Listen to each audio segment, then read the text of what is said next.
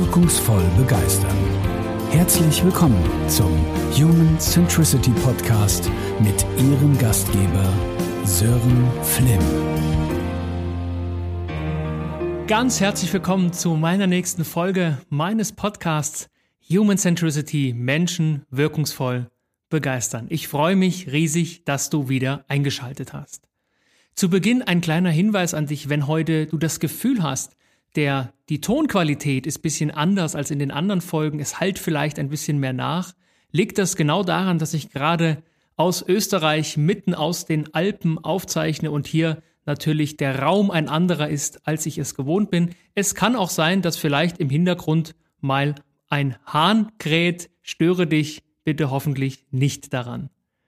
Heute geht es darum, um das Thema, was unsere Entscheidungen und unser Verhalten beeinflusst.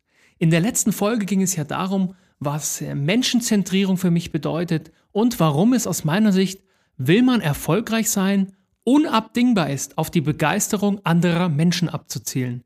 Insbesondere wenn du im Vertrieb oder in der Führung tätig bist. Heute möchte ich dir meine Gedanken dazu teilen, wie wir Menschen überhaupt Entscheidungen treffen und was vor allen Dingen unser aller Verhalten beeinflusst. Dazu gleich zu Beginn drei Fragen an dich. Wann und wie triffst du eine Entscheidung? Wann kaufst du etwas? Wann sagst du Ja zu einer Veränderung? Geh mal in dich rein, geh mal in die Selbstreflexion, erinnere dich beispielsweise mal zurück an dein letztes Kauferlebnis. Wo ist das gewesen? Was hast du gekauft? Und wie lief das Ganze ab? Wie ging das vonstatten? Oder beispielsweise erinnere dich an deinen letzten Restaurantbesuch, wie du dich entschieden hast, welches Gericht von den vielen auf der Karte du wählen sollst. Oder erinnere dich daran, wie und warum du dich entschieden hast, vielleicht in deinem Leben mal etwas anders zu machen. Das können gerne auch Kleinigkeiten sein. Wie ist die Entscheidung in der jeweiligen Situation zustande gekommen?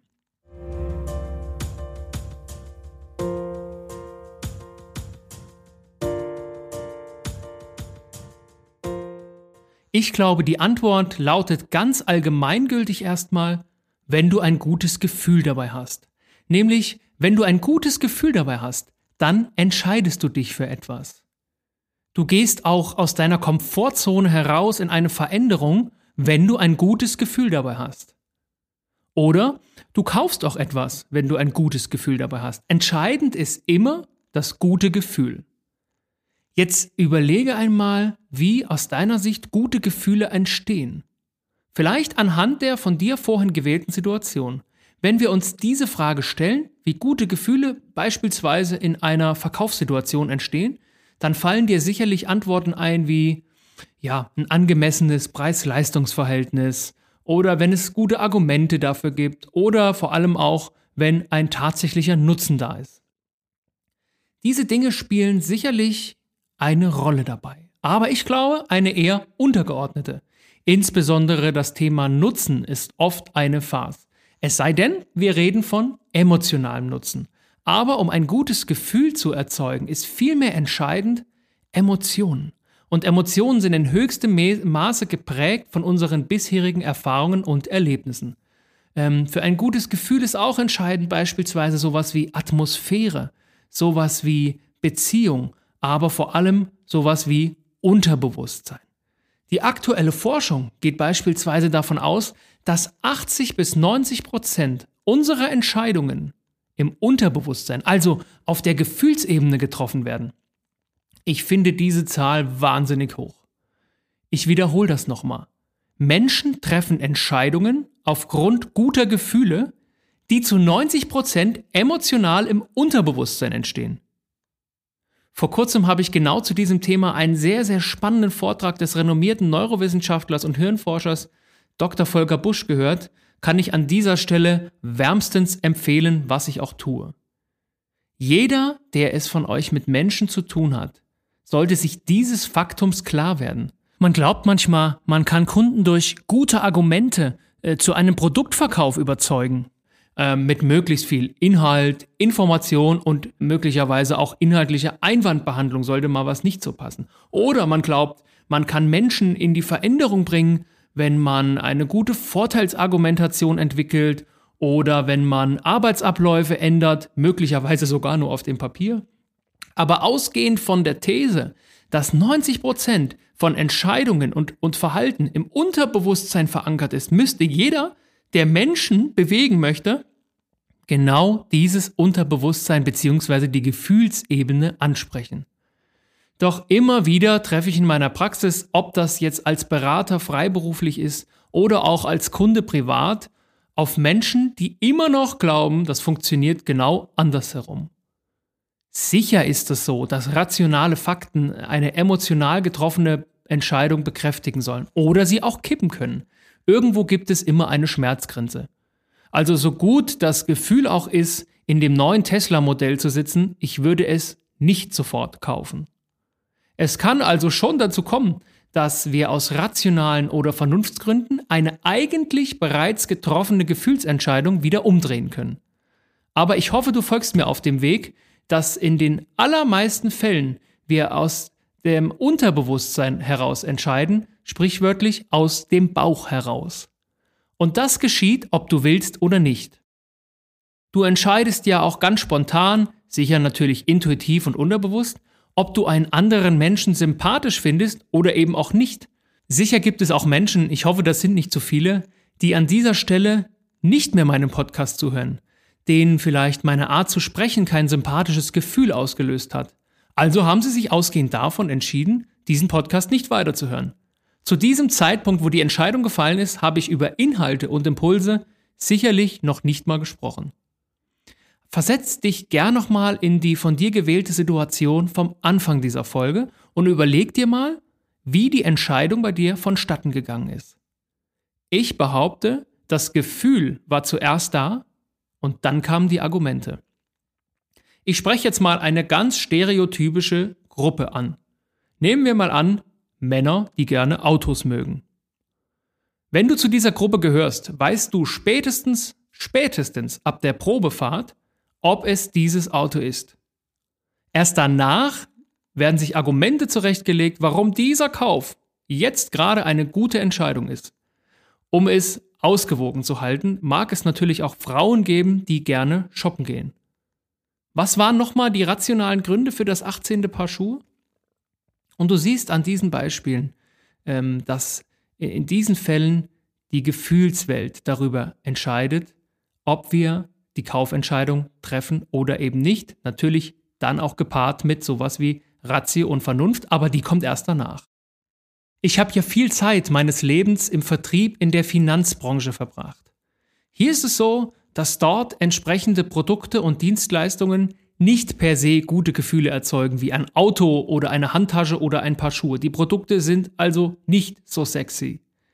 Ich habe dort selbst eine Zeit erlebt, in der es auf dem Zinsmarkt immer weiter Richtung Null ging und insbesondere für Geldanleger keine konservative Möglichkeit mehr da war, Geld zum attraktiven Guthabenzins anzulegen. Zuhauf habe ich dort live mitbekommen, wie Kunden wirklich gute, passende und attraktive Geldanlageangebote im Wertpapierbereich gemacht wurden, wenn auch nur als Beimischung zu einem Vermögen. Aber, und darauf will ich hinaus, sobald das Wort Aktie oder Fonds fiel, war es bei vielen vorbei. Die negative Emotion, möglicherweise geprägt durch die eigene oder fremde Erfahrung, ist so schnell da, dass für irgendwelche Argumente und wenn sie noch so gut sind, überhaupt kein fruchtbarer Boden mehr da ist. Dieses Beispiel zeigt, welche Wirkung äh, wir durch gewisse Bilder, die natürlich mit Emotionen verknüpft sind, hervorrufen können. Umso wichtiger ist es, bei diesen Werten und Emotionen anzusetzen und nicht bei Produkten und vermeintlichen Lösungen. Denn Kunden kaufen immer eins, ein gutes Gefühl und niemals ein Produkt. An dieser Stelle erzähle ich äh, gerade auch in meinen Workshops immer gern dieses Beispiel mit den beiden Bohrmaschinenverkäufern. Vielleicht kennst du das. Stell dir vor, ein Baumarkt und es gibt zwei Gänge Dort werden Bohrmaschinen verkauft. Äh, auf jedem dieser Gänge ist ein Verkäufer. Also ein Verkäufer auf, nennen wir ihn Flur A und ein Verkäufer auf Flur B. Beide verkaufen genau die gleichen Bohrmaschinen. Bei dem einen läuft das Geschäft wunderbar und bei dem anderen läuft es überhaupt nicht. Und irgendwann kommt der ähm, auf die Idee, bei dem es nicht so gut läuft, mal seinen Kollegen zu fragen, wie der das eigentlich macht. Also geht er rüber auf den Flur A und fragt, hey, bei mir läuft es überhaupt nicht und ich bin ja nur nebenan. Wie, wie machst du das denn, dass bei dir das Geschäft so gut läuft? Da antwortet der Verkäufer, ich verkaufe keine Bohrmaschinen, ich verkaufe Löcher. Dieses Beispiel zeigt, wie wichtig es ist, in die Gefühlswelt des Gegenüber einzutauchen, um in Lösungen für Bedarf zu denken.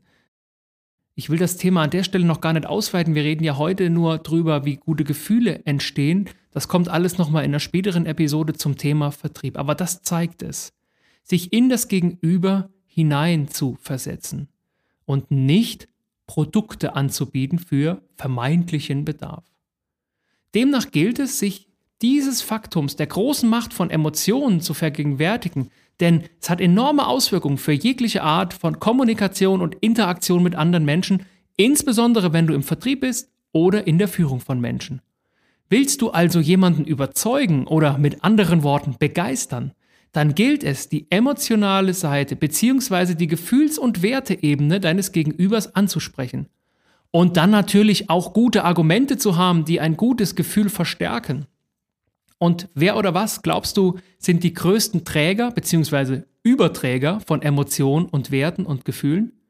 Klar, Menschen durch ihr Tun und ihr Verhalten. Und genau da bin ich wieder bei dem Thema Menschenzentrierung, Human Centricity, Begegnungen voll von Werten, eben wertvolle Begegnungen. Mit diesem Wissen spielt natürlich die gesamte Werbeindustrie. Gute Gefühle und Emotionen erzeugen.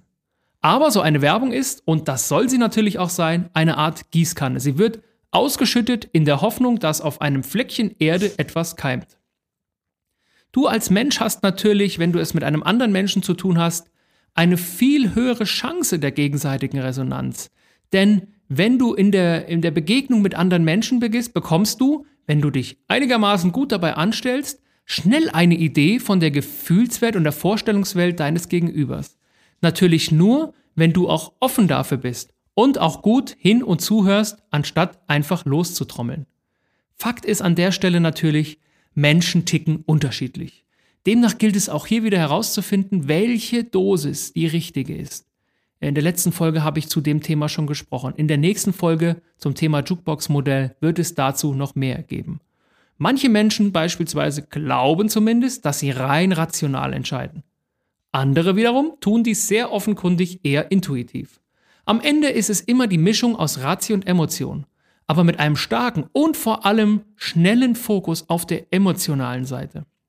Es gilt also, will ich begeistern, die Erlebniswelt des anderen zu verstehen, um dessen Verhalten nachvollziehen zu können. Eins möchte ich an der Stelle noch sagen, Begeisterung und Emotion sind erstmal interne Prozesse, wenn ich das so nennen darf, bei Menschen. Also, dass jemand wenig Begeisterung nach außen zeigt, heißt nicht, dass er keine hat. Oder dass jemand, der nach außen erstmal nicht so emotional auftritt, heißt nicht, dass derjenige nicht emotional sein kann. Entscheidend ist, dass du dich in das Gegenüber hineinversetzt, wenn du auf die Begeisterung des anderen hinaus bist. Zum Abschluss und zur Wiederholung drei Impulsfragen für dich zur Reflexion dieser Folge. Wie gelingt es dir, bei deinen Kunden aufrichtig gute Gefühle zu erzeugen? Wie schaffst du es, eine für deine Mitarbeiter wertvolle Begegnung zu gestalten? Und ganz allgemein, wie kannst du andere Menschen emotional erreichen? Ich habe in dieser Folge darüber gesprochen, warum aus meiner Sicht die Kraft von Emotionen und von Gefühlen so unglaublich wichtig ist zu verstehen. Denn Sie machen 80 bis 90 Prozent unserer Entscheidung und unseres Verhaltens aus. In der nächsten Folge geht es darum, wie genau das gelingen kann, nämlich sich auf den anderen einzustellen und vor allen Dingen wertvolle Begegnungen mit dem anderen zu gestalten. Ich freue mich, wenn du einschaltest. Vielen Dank, dass du mir heute deine Zeit geschenkt hast. Ich hoffe, diese Folge war auch wertvoll für dich. Bis zum nächsten Mal, dein Sören Flimm.